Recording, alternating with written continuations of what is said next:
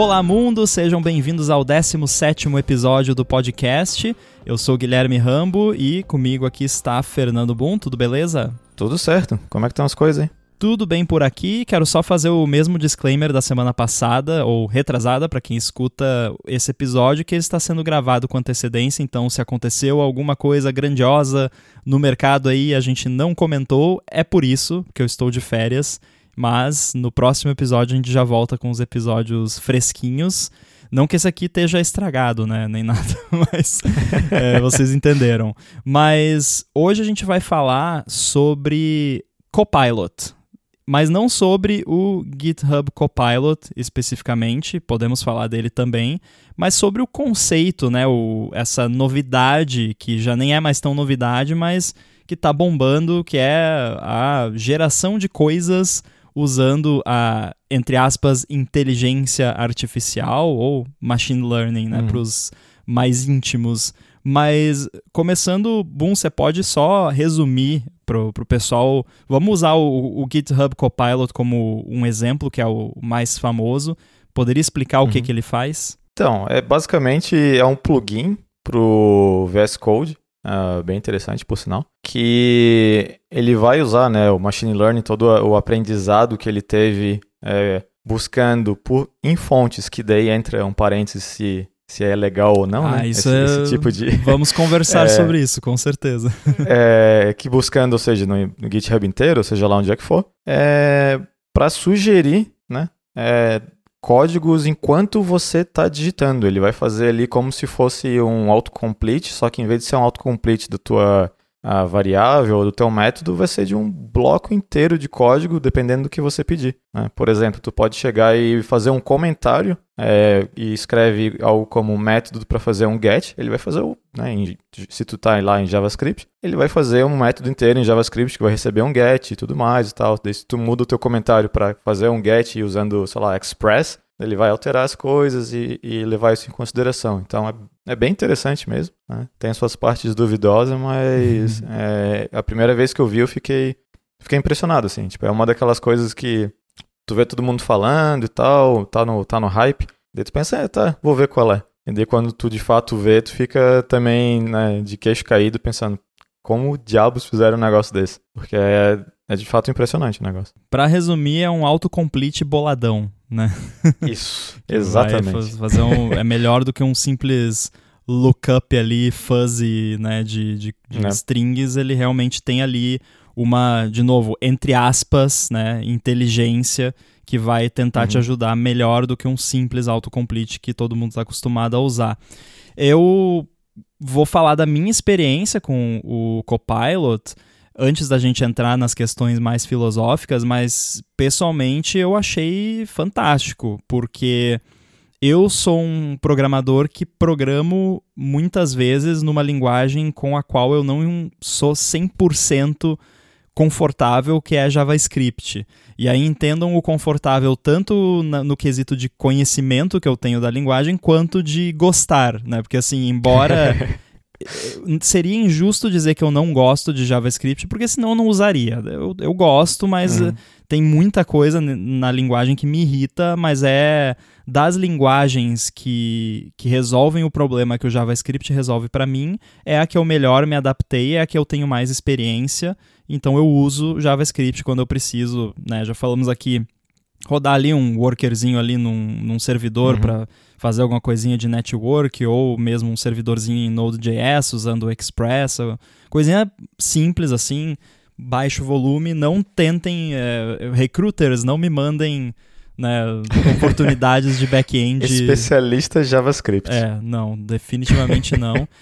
é, então, assim, a minha experiência é usando ele no VS Code para JavaScript e como eu não sou 100% familiarizado com tudo do JavaScript ou não no mesmo nível que eu tenho de conforto e conhecimento com Swift com as paradinhas da Apple, às vezes eu me deparo, com muito mais frequência, eu me deparo com coisas que eu não sei fazer, né? Ah, como é que, uhum. como é, que é que remove um item de um array mesmo? E coisas básicas, assim. Ou então, ah, como que eu converto uma data de, né? Clássico, a data de string para um timestamp, esse tipo de coisa. e outras besteirinhas assim. Então, para essas coisas, eu me dei muito bem com o Copilot, mas eu percebi também uma outra utilidade dele que pode se tornar também bem útil em outras linguagens, inclusive eu consigo me ver usando no contexto de Xcode, só que, né, aí vai ter que rolar pro Xcode, o que duvido, porque não tem plugin de verdade para Xcode, uhum. que é coisas chatas. Que assim, muitas vezes você tem que escrever código que é meio maçante, que é meio boilerplate, mas não é um boilerplate que você vai usar o mesmo todas as vezes, é um boilerplate específico daquele caso, né, que você tá Codable. É, é codable ou outras é. coisinhas assim que ah, vou ter um monte de if ou um monte de switch aqui para fazer uma parada que não tem outro jeito de fazer. É sentar e escrever mesmo. E aí a gente já brincou aqui, né, do Xcode, que você pode usar o multi-cursor lá e coisa e tal, que eu uso bastante e resolve uhum. bastante também esse problema. Mas enfim, é, resolve questões muito mecânicas. Mas com o Copilot, o legal é que por ser uma, né, entre aspas, inteligência, ele consegue um pouquinho além dessa coisa mecânica. Então, se tem uma pequena variaçãozinha no padrão, né?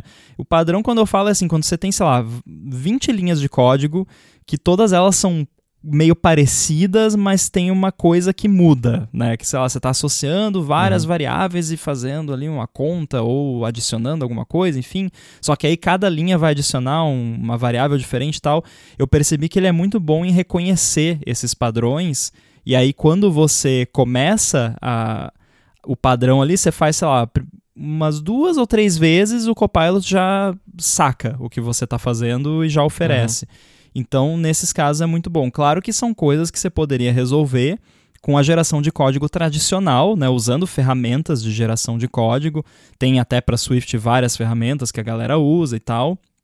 Eu só usei na época da firma, no passado lá, a gente usou, acho que para uma coisa específica lá, nós usamos esse esquema de geração de código automático. Mas, uhum. no geral, eu nunca. Eu sempre aca acaba ficando naquela de. Vale mais a pena automatizar, gastar o tempo automatizando, ou fazer na mão que vai levar menos tempo do que fazer automação e eu não faço isso o tempo todo, então é aquela coisa. Aí uhum. o Copilot, para mim, resolve é, esses casos. Então, em JavaScript, eu gosto bastante de usar ele e sinto falta já quando não tenho ele à minha disposição. É, então, para eu usei bem pouco, é, porque eu não fiz quase nada em que eu usei VS Code para nesse, nesses últimos meses, a não ser brincar com Copilot, basicamente, mas até testei com coisinhas com Swift e tal. E ele realmente é eu vejo como um autocomplete com esteroides assim uhum. mesmo. Ele não eu não consigo ver ele pelo menos ainda gerando algo que eu falo, faz isso, ele retorna, eu nem preciso conferir se está bom ou não e continua a minha vida. Ele é como se fosse, é, não sei, um, um, uma inteligência artificial, só que bem burrinha ainda, né? Uma burrice artificial seria, então? Burrice artificial. É melhor do que nada, né? eu não sei. Mas eu vi um monte de gente falando aquele é, nosso, nossos trabalhos estão com o dia contado, sei lá o que e tal, um pouquinho desse, é, desse food aí. Eu, eu acho que talvez, mas definitivamente não agora é. e definitivamente não nos próximos anos aí, porque é, tá evoluindo rápido de fato, só que eu ainda acho que não tem ainda aquela é, liberdade de você só aceitar o retorno de um é, chat GPT ou de um Copilot sem conferir o que ele está fazendo, porque ele consegue às vezes fazer algo que é eu já cheguei em umas, situações, eu não lembro exatamente como é que era, mas acho que era tipo calcular um número primo ou simplesmente é, levar em consideração os feriados de Portugal, alguma coisa assim, e o autocomplete ficou infinito. Uhum. Ele entrou num ciclo onde tu ficava dando tab, não sei o que, que era, para aceitar né, o autocomplete que ele sugeria, e tu podia ficar apertando para sempre, e ele entrava num loop e não saía nunca, e o código estava completamente zoado, assim, tipo, bem é, específico de um jeito que, tipo, if else, if else, if else pra sempre, sabe? Então, não... E, e a mesma coisa aconteceu com o chat GPT lá, eu tentei umas coisas pra, é, pra às vezes funcionava, tipo, ah, me dá um método que retorna todos os key events do macOS. E ele começou tudo errado, assim, não pegava nada, daí ele depois começou a pegar, é, quando eu estava sugerindo umas alterações e tal. Então, no final das contas, o maior utilidade no mundo, pelo menos de Xcode, Swift, que eu estou mais acostumado, é, o que eu achei bacana foi no caso do AppKit, que eu não conheço muita coisa, eu perguntar algo ali, ele me dá uma solução usando uma API que eu não conhecia. Uhum. A questão é que a API provavelmente vai estar sendo usada do jeito errado. Né? Essa foi a minha experiência, pelo menos. Né? Ele dava uma API, por exemplo, é, Key Events, sei lá o que, eu não, eu não lembro o nome, mas era, uma, era um framework que eu não conhecia. Só que dali eu consegui chegar numa resposta sozinho depois. Eu falei, ah tá, ok, isso aqui existe, então ele estava no caminho certo, só, é, só não, não deu a resposta que eu queria. Então, para esse tipo de coisa, eu, eu achei uma mão na roda mesmo. É, eu acabei não incluindo ele no meu dia a dia, como eu achei que eu ia. Eu não, eu não vejo muita situação onde é, eu consigo pensar, ah, não, aqui se eu usar o, o GPT eu vou conseguir resolver isso, eu vou ter um feedback de um jeito, de, de uma, sei lá, um problema qualquer e vai agilizar meu dia. Então, nesse quesito, não. Eu basicamente usei um pouquinho ali na época de brincadeira e tal, fiz uns poemas, né, fiz esses negocinhos uhum. e e meio que parou ali. Eu sei que tem gente que está levando mais a sério em como usar na, no dia a dia de, é, de programação. Até vi uns exemplos que eu testei e não funcionou para mim. Foi é, gere documentação desse método. Né? Tipo, Sim. Eu vi uns exemplos que pareciam bem interessantes, que de fato documentação é a coisa mais difícil de fazer, manter e ficar bom. Né? É muito fácil fazer uma que fica boa, mas daí fica outdated, outro fica ruim, mas está sempre atualizado. Então, é, tem aquele triângulo lá de é, escolhe dois. Né? então, se um negócio desse evoluir para conseguir escrever uma documentação, eu consigo me ver usando isso direto, assim, tipo, ah, tu põe teus métodos ali, ele gera documentação, sabe, consegue deixar de certa forma atualizado, porque imagina, tu passa o teu o contexto do teu programa inteiro, né? Ele vai pegar esse contexto, depois vai ter o contexto só daquele método. Então, se for algo realmente esperto, né, se a burrice artificial virar inteligência artificial, eu acho que tem um futuro bem bacana para esse tipo de coisa. Para código, é realmente, para mim eu só vejo como, como um, autocomplete aí glorioso até o momento. Esse episódio do Olá Mundo tem o apoio de AlphaCode. A AlphaCode é uma empresa especializada no desenvolvimento de aplicativos para empresas que querem fazer a sua transformação digital. Ela já fez mais de 200 aplicativos para o Android e para o iOS que já foram baixados mais de 20 milhões de vezes. E para você que trabalha em uma empresa que está precisando de soluções de desenvolvimento, às vezes precisa de um fornecedor para um projeto específico, ou então, se você mesmo tem uma empresa ou um produto que está precisando de um app, Alpha Code está com um desconto especial para os ouvintes aqui do podcast. Para garantir o seu desconto, você acessa o site alphacode.com.br, a l p h a c o d e.com.br e vai ter o link aí também nas notas do episódio. Aí você bate um papo com eles, explica o que você precisa, comenta que escutou o patrocínio aqui no Olá Mundo e pronto. Você vai fazer o seu app com a Alpha Code com um desconto exclusivo por ser um ouvinte do podcast. Então, mais uma vez, acessa lá alphacode.com.br, conversa com eles e garante o seu desconto para fazer, atualizar o seu aplicativo ou contratar qualquer serviço da empresa. Muito obrigado, Alpha Code, pelo patrocínio do Olá Mundo e pelo apoio a toda a Gigahertz. É, eu entendo essa visão, né, que você mencionou de algumas pessoas de ah, nosso trabalho está com os dias contados e tal mas isso, é, isso entra muito na seara de um, de um podcast que até mudou de nome, mas se chamava The Pessimist's Archive, que é, era só sobre lembrando de, de antigamente, de invenções que hoje em dia são coisas normais do dia a dia, que as pessoas achavam que ia acabar com a sociedade, que o mundo ia acabar, aquela coisa, né? Ah, sim, tem um Twitter, um handle sim, da, sim. Desse, desse aí, é muito bom. Exato, uhum. exato, de quando, sei lá, quando inventaram a bicicleta, e aí que as pessoas iam ficar com sim. cara de bicicleta, e, e que bicicleta causava câncer, que... sei lá.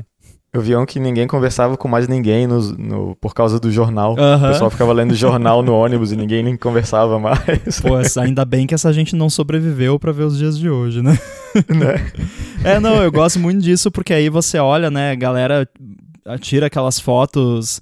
Ah, olha só, todo mundo ali e ninguém tá conversando, tá todo mundo olhando pro celular. Aí você pega uma foto do, dos anos 20, uhum. todo mundo olhando pro jornal. Tipo, a mesma coisa, uhum. só que mudou pro que as pessoas estão olhando. A realidade é que o ser humano nunca quis conversar. Aceita que dói menos, né?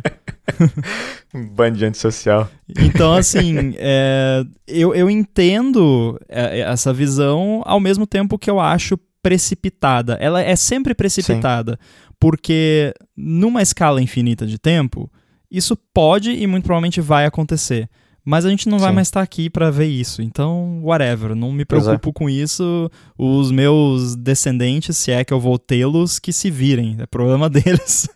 é, eu, é, eu sinceramente, entre coisas que me preocupam de me deixar defasado, o Apple Glass me deixa muito mais preocupado do que Com GPT. certeza, com certeza. Eu também é. concordo plenamente, porque a gente falou, né, lance de 3D, que a gente não uhum. é muito craque nisso, então é, é uma preocupação válida, existe na, na linha do tempo da história, não tão recente talvez, mas na linha do tempo aí de história que pessoas ainda se lembram, que pessoas que estão vivas hoje viveram, profissões uhum. e, e ofícios que deixaram de existir por conta de automação e tudo mais mas o mundo continuou sobre, e sobreviveu, sabe? Não foi o uhum. colapso completo que ninguém mais tem emprego porque as máquinas dominaram tudo.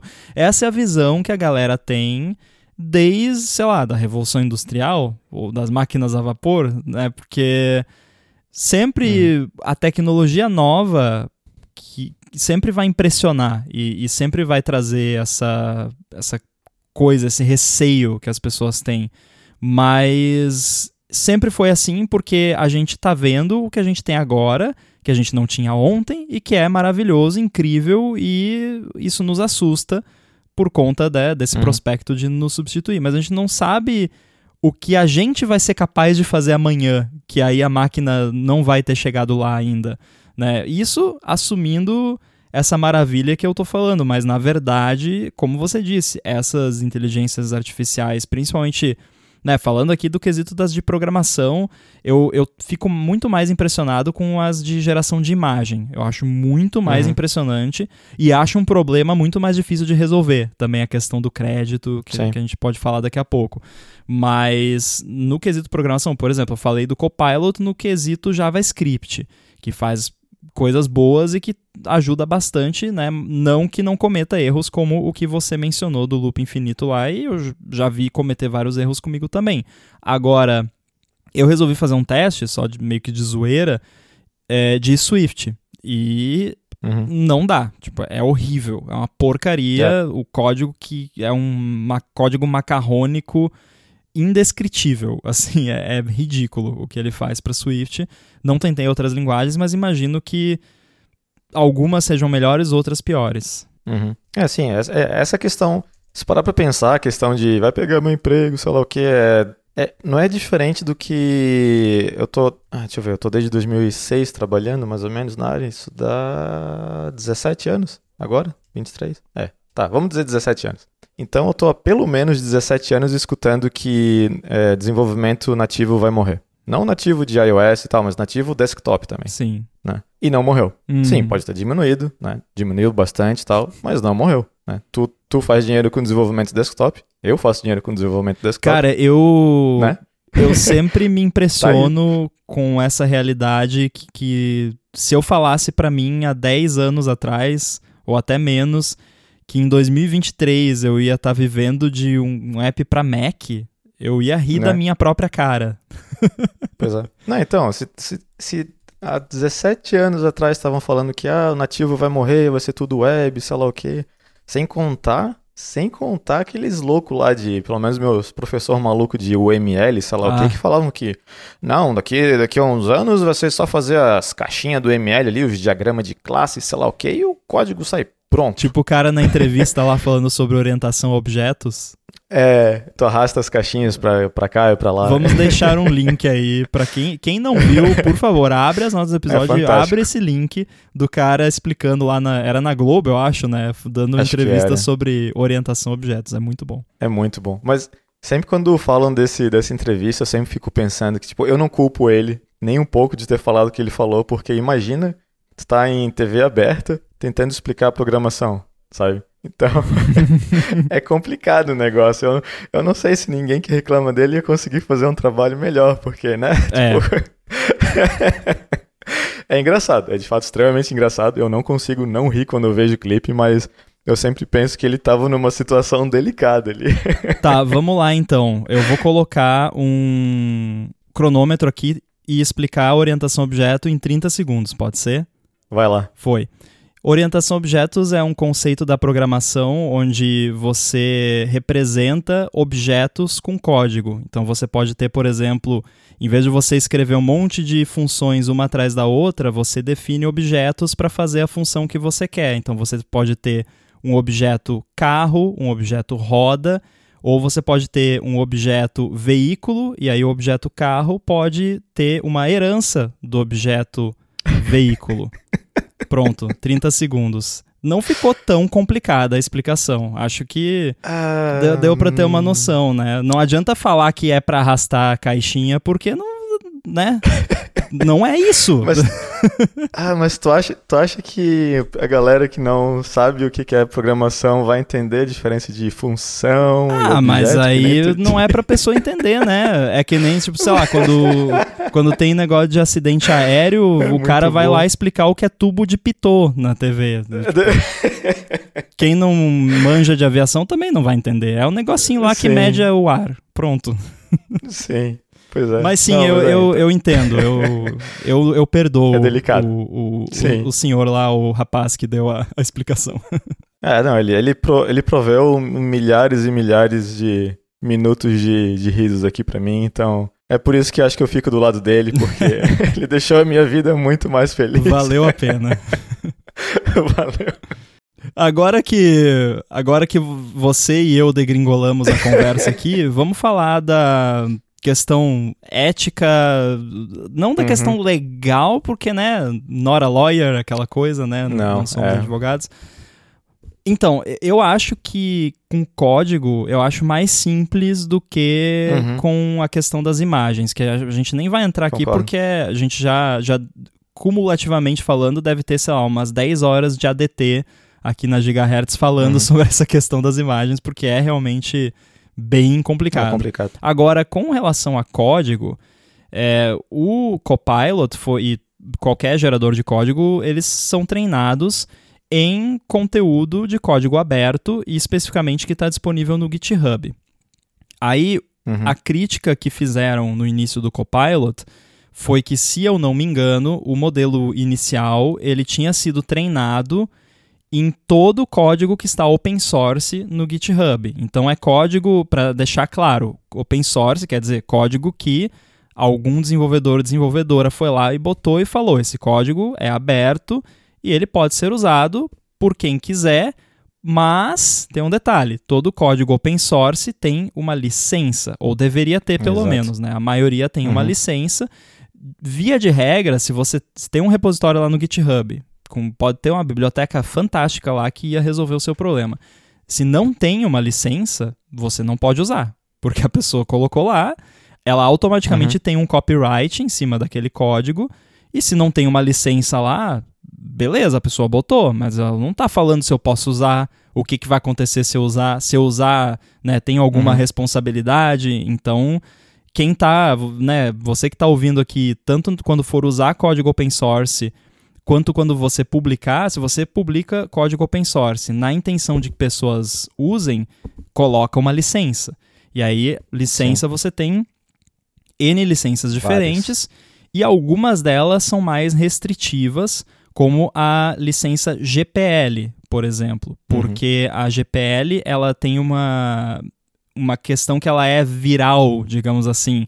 Sim. Ela contamina, entre aspas, o seu projeto no momento que você usa uma biblioteca GPL ou qualquer biblioteca que usa uma biblioteca GPL, você tem a obrigação de também liberar o seu código que usa aquele código como open source dentro da mesma licença.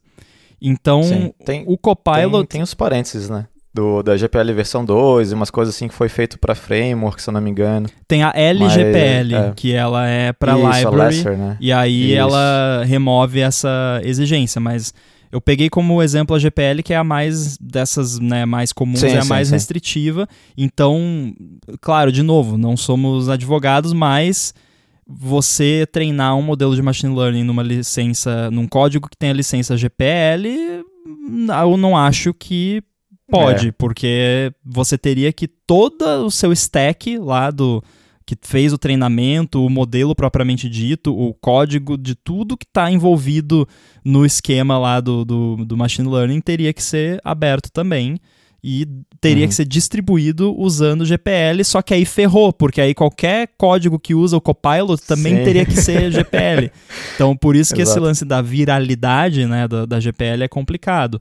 É, então, no geral, eu fujo de GPL. Assim, a ideia uhum. por trás da GPL é linda, só que ela é utópica, infelizmente. Né? Então, eu acho que a GPL tem o seu lugar para existir, mas eu fujo porque os meus projetos na que usam bibliotecas na sua maioria são comerciais e eu tenho um interesse comercial de não ter o código deles uhum. 100% aberto, embora eu abra coisinhas aqui e ali. Mas dado esse detalhe, né, que código tem licença e tudo mais, o problema do Copilot ele é menor do que dos geradores de imagem, porque no GitHub lá você tem os repositórios e os que têm licença, a licença está lá e ele tem como saber qual é a licença e com uhum. base nela se ele pode ou não treinar com base naquela licença. Porém, aí entra no, no gray area que é assim, beleza, a licença tá falando lá que você pode usar e tal, mas não tá dizendo lá na licença, você pode treinar um modelo de machine learning, né? Uhum. Então, assim, é complicado, né? Aí tem aquela coisa de, ah, o que não é proibido, então é permitido, não sei. Tem, deve ter licenças que falam, tipo, você pode usar para o que você quiser, né? Só não me enche o saco. Sim, sim. tem, tem umas que são bem é. assim, né? Eu acho que a própria BSD 2, que é a que eu uso, ela é meio assim, sabe? Ah, faz o que você quiser, mas não me incomoda. É. Pois é, o que eu acho, o que eu não sei resposta, né? É que se um, se tu usar porque a GPL, em teoria, né, ela, ela, tu tem que abrir o código do teu projeto se tu é, embarcar, né, entre aspas, ali, o, aquele código dentro do teu. Uhum. Se tu usar ele como um treinamento, não é necessariamente aquele código que está dentro do teu. Ah, entende? putz, é complicado, né? É, exato. Eu não, eu não sei a resposta, né? Não, eu, eu se não. eu fosse alguém da, da Microsoft, depois de falar com 500 mil advogados, mesmo eles falando, ah, beleza, pode usar, eu ia falar, é, melhor não.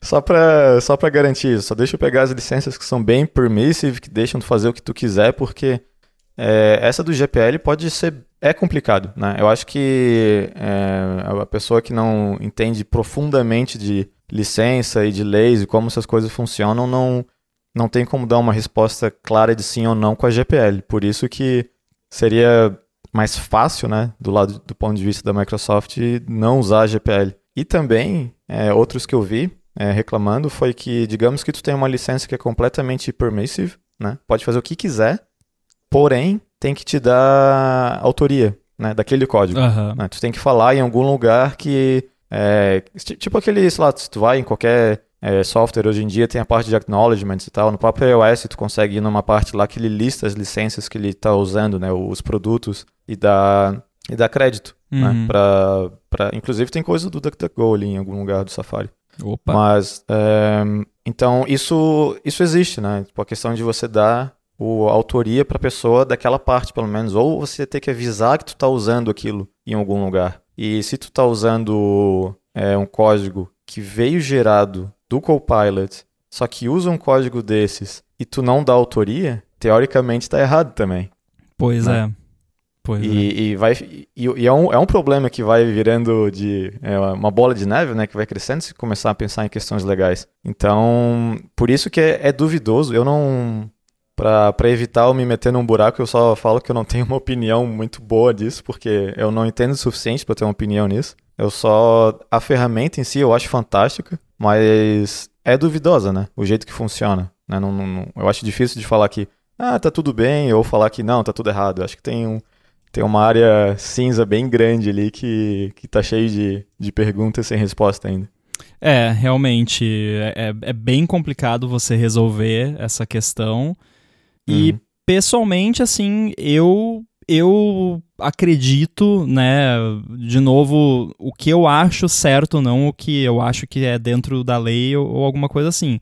Mas eu acho ok treinar esses modelos uhum. do, do Copilot no código que é open source, no qual a licença se encaixa, né, ou ao menos nos, uhum. nos que a licença não explicitamente né, proíbe isso. Eu imagino que devam surgir agora novas licenças ah, open source ou até variações de licenças existentes ou permitindo explicitamente o, o treinamento ou uhum. proibindo explicitamente o treinamento.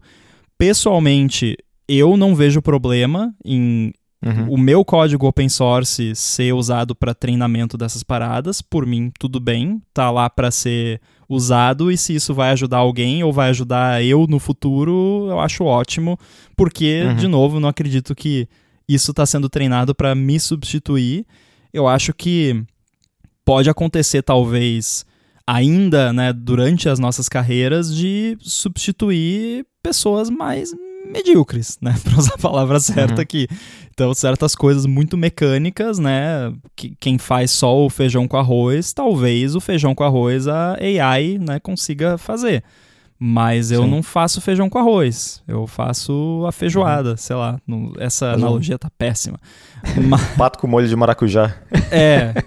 Então, eu faço pato com molho de maracujá ou salmão uhum. também, tanto faz. né? Então, eu não por, por, mim, tudo bem. Eu, eu deixo, né? Ó, está aqui a minha permissão para usar o meu código open source para treinar AIs. Sim.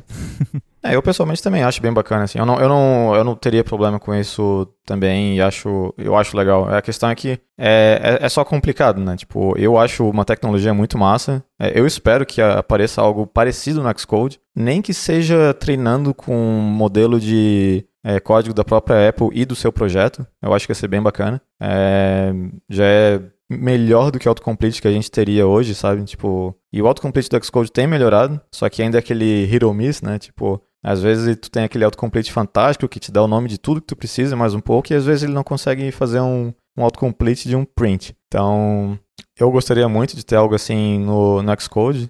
E eu espero que vai acontecer eventualmente. Mas uma coisa engraçada também que eu vi acontecendo com o Copilot, é, justamente por causa de é, dele fazer esse treinamento com código aberto e tal, era ele preencher é, token de autenticação ah, automática. Sim. Tu põe, ah, eu quero, sei lá, falar com o Twitter ou não sei, qualquer, qualquer API que tu vai usar que precisa de um auth token, o pessoal fazer, sei lá, um, um, comentário falando eu quero um método que, sei lá, se conecta com o Twitter, sei lá. E daí ele já botava um token de algum projeto que, que deixou o token lá.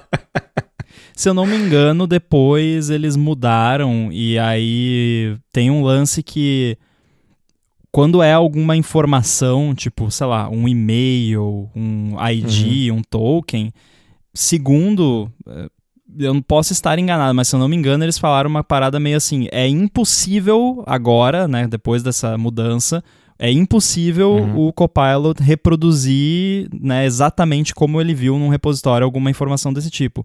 Ele pode até colocar ah, um nome, um e-mail, um token, mas vai ser gibberish que ele inventou. Não vai ser uhum. uma parada que é de é verdade. verdade. Então eles resolveram isso, ou pelo menos né, afirmaram que resolveram.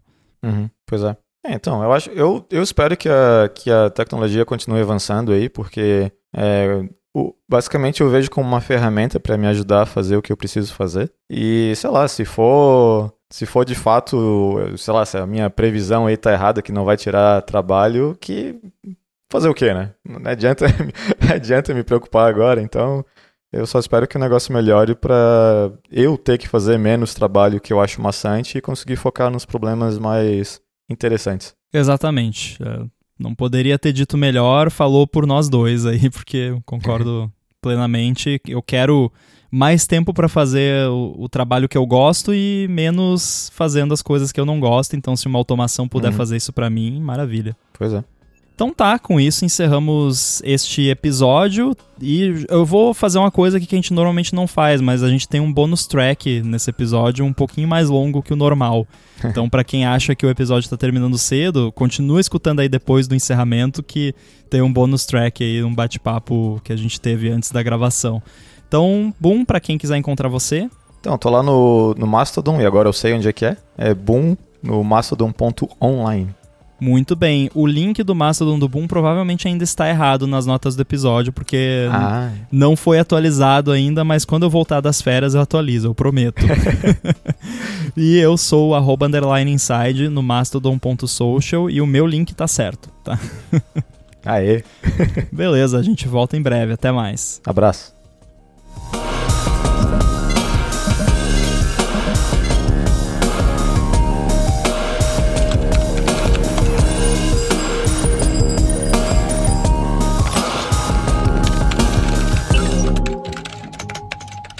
Eu só vi que saiu um novo, basicamente. Mas o, a que, minha questão com o HomePod é que eu não consigo me empolgar porque não vende aqui em Portugal. Hum.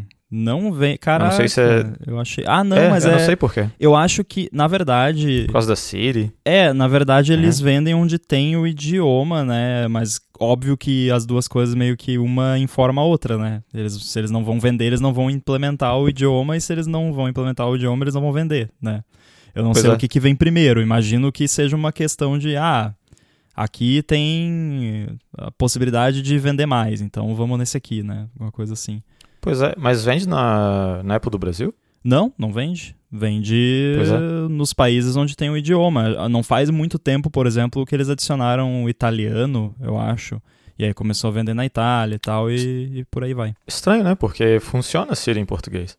É que é outra Siri, é que os modelos. é, a Siri é um negócio complicado. É que é um outro. É a prima da Siri. Isso, é a Cira, sei lá.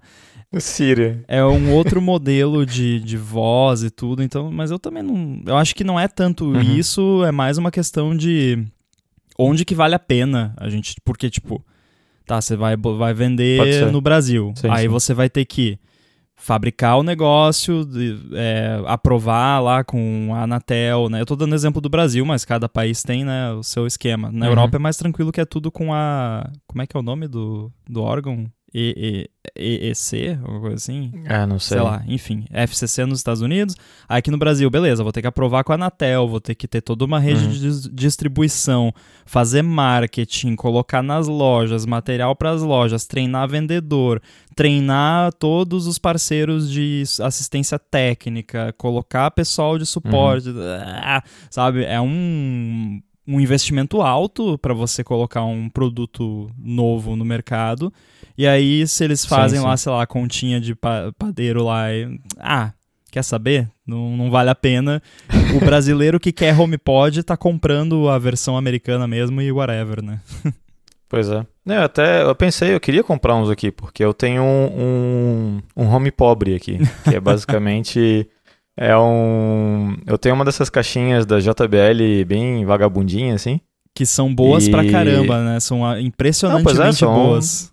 Pois é, é a prova d'água e tudo. Daí o que que eu fiz? Eu, eu deixei ela ligada num, num iPhone SE, o de primeira geração, o que tem o tamanho certo, o melhor iPhone do mundo. E ele tá ligado nele. Então, daí se eu quero usar, eu posso usar Siri e tudo, né? Porque ele tá sempre escutando. O problema é que essa caixinha da JBL, se ela não recebe áudio por algum tempo, ela desliga sozinha. Ah. Daí é um saco, toda vez eu tenho que ir lá, é porque eu deixo na cozinha isso, né, pra, sei lá, escutar uma musiquinha lá enquanto tô, tô cozinhando. Daí, toda vez que eu vou lá, eu tenho que ligar a caixa da JBL, esperar o Bluetooth, conectar, conecta sozinho, mas daí, daí tudo funciona. Não tem Mas não dá pra só deixar ligado. Não tem algum firmware open source hackeado pra essa parada, sei lá. Ah, não faço ideia, nem procurei. Ah, eu vou, eu vou, vou causar um, uma grande time sync aí para você, porque se você quiser se empolgar com isso, é, ou pode ser que tenha já algum firmware open source para essa, porque essas paradinhas vagabunda não tem DRM proteção nenhuma, né? uhum. né? Então você vai lá e Sim. Pluga lá no, no JWT e programa. Ou até, às Sim. vezes, é um FDT mais, bem mais simples. Aí, talvez já tenha algum firmware para isso, ou então pode ser que você poderia pegar uma plaquinha de desenvolvimento da um ESP32 da vida e usar ela como o firmware e plugar o output no, no amplificador da caixinha, tá ligado? Fazer um, ah, sim. uma gambiarra.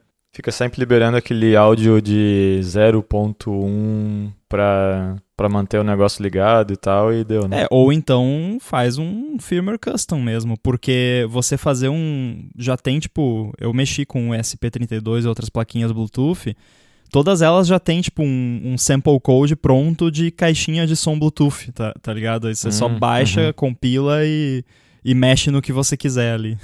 é interessante. É, posso dar uma olhada nisso, mas o que eu queria mesmo era só ter um HomePod. Sim, sim. é, mas, mas é, tem, tem, tem funcionado ok ali o meu, minha enjambração, mas não é, não é perto algo de como seria um HomePod, até porque, como é no iPhone, e ainda é um iPhone mais velho, é, quando tem a música rolando e a música tá alta, ela não me escuta, ele não me escuta muito bem. Ah. Né? Tipo, ele não é, ele não tem 50 microfones igual o HomePod tem, que é feito para te escutar mesmo se tá rolando uma música e tal. Então tem que dar uns berros com a, com a Siri de vez em quando. Siri! Cara, eu gosto muito do HomePod. É, eu imagino que, sei lá, eu, eu entendo que muita gente não quer ter sem ser em português porque é esquisito. É, tipo, aqui a uhum. gente tem, né? Eu tenho. Uhum. Tenho oito HomePods mini, mais o par estéreo do HomePod grandão tradicional lá, o antigo, na sala que a gente usa de home theater, que é maravilhoso, uhum. é muito maneiro, cara. Você assistir. É, ah, pô, compra uma soundbar. Sim, poderia comprar uma soundbar, mas eu, eu já tinha os HomePods, eu, não tem cabo, uhum. não tem fio, é lindo, mágico. É. Aí quando lançou o lance lá do HDMI também, aí eu ativei lá, o Rafa joga PS4 usando o som do HomePod. É bizarro. E... Não tem delay? Não, cara. Que é óbvio que, que, tem, né? Mas assim, não é um delay que te prejudica. Não é perceptível, é, não é perceptível. Uhum. Deve ser o, ah, o mesmo de você usar um fone Bluetooth, talvez um, um pouquinho menos, uhum. não sei. Faz sentido. Eu não sei como eles fazem, inclusive, porque eu acho bizarríssimo, é, tipo, o negócio sem fio e até onde eu sei não usa Bluetooth, usa o, o rádio de Wi-Fi. Aí como uhum. que eles fazem isso funcionar tão bem, eu não sei. É, não é flawless, mas eu, eu nunca tive problema com esse setup de, tipo, o áudio ficar fora de sync ou ficar dando drop no áudio. Sim. O problema é normalmente, ah, não conectei. Tipo, não deu, uhum. né? Tenta de novo. É, normalmente é tipo uma falha na, no, no handshake ali o, inicial, mas depois que a parada tá rodando, só vai. Uhum. Aí agora eu tô doido para pegar esse HomePod novo para trocar esses do, do setup Nossa. ali de home theater para ficar mais reliable e ter os recursos novos e tal. Eu acho que a questão do delay, é, até hoje eu já sei lá, joguei bastante no Play, Xbox, usando fone, tanto fone Wi-Fi como Bluetooth. Teoricamente o Wi-Fi é bem melhor, né? Uhum. E o único momento na minha vida que eu percebi delay foi quando eu usei o fone para tocar guitarra no GarageBand. Ah. Porque daí, como tu tá tocando o som, tu, tu, tu espera aquele áudio sair daquele jeito e tal, qualquer segundo, milissegundo ali, tu, tu já sente aquela coisa estranha. E com, com Bluetooth não dá nem pra tentar, assim, fica nojento. Com Wi-Fi fica um pouquinho melhor, mas mesmo assim não, não rola pra mim. Tem que ter um cabo ali, porque senão eu começo a fazer um sanduíche ishi com a guitarra ali, sabe? Tu toca uma nota, tu não escuta ela direito, ah. ela vem um pouquinho depois e tu se perde todo, então não, não, não rola. Mas fora isso, pra, pra jogo ou consumir mídia, assim, eu nunca, nunca tive problema. Sanduíche ishi versão solo. Isso. pois é. Mas é, outra coisa do, do HomePod que não me deixa tão empolgado assim é que ele não tem uma integração boa com Spotify, né? Até onde eu sei. Pois é, e isso era muito culpa da Apple antes e agora não é mais, né? Agora é culpa do é, Spotify que não, não quis é, implementar.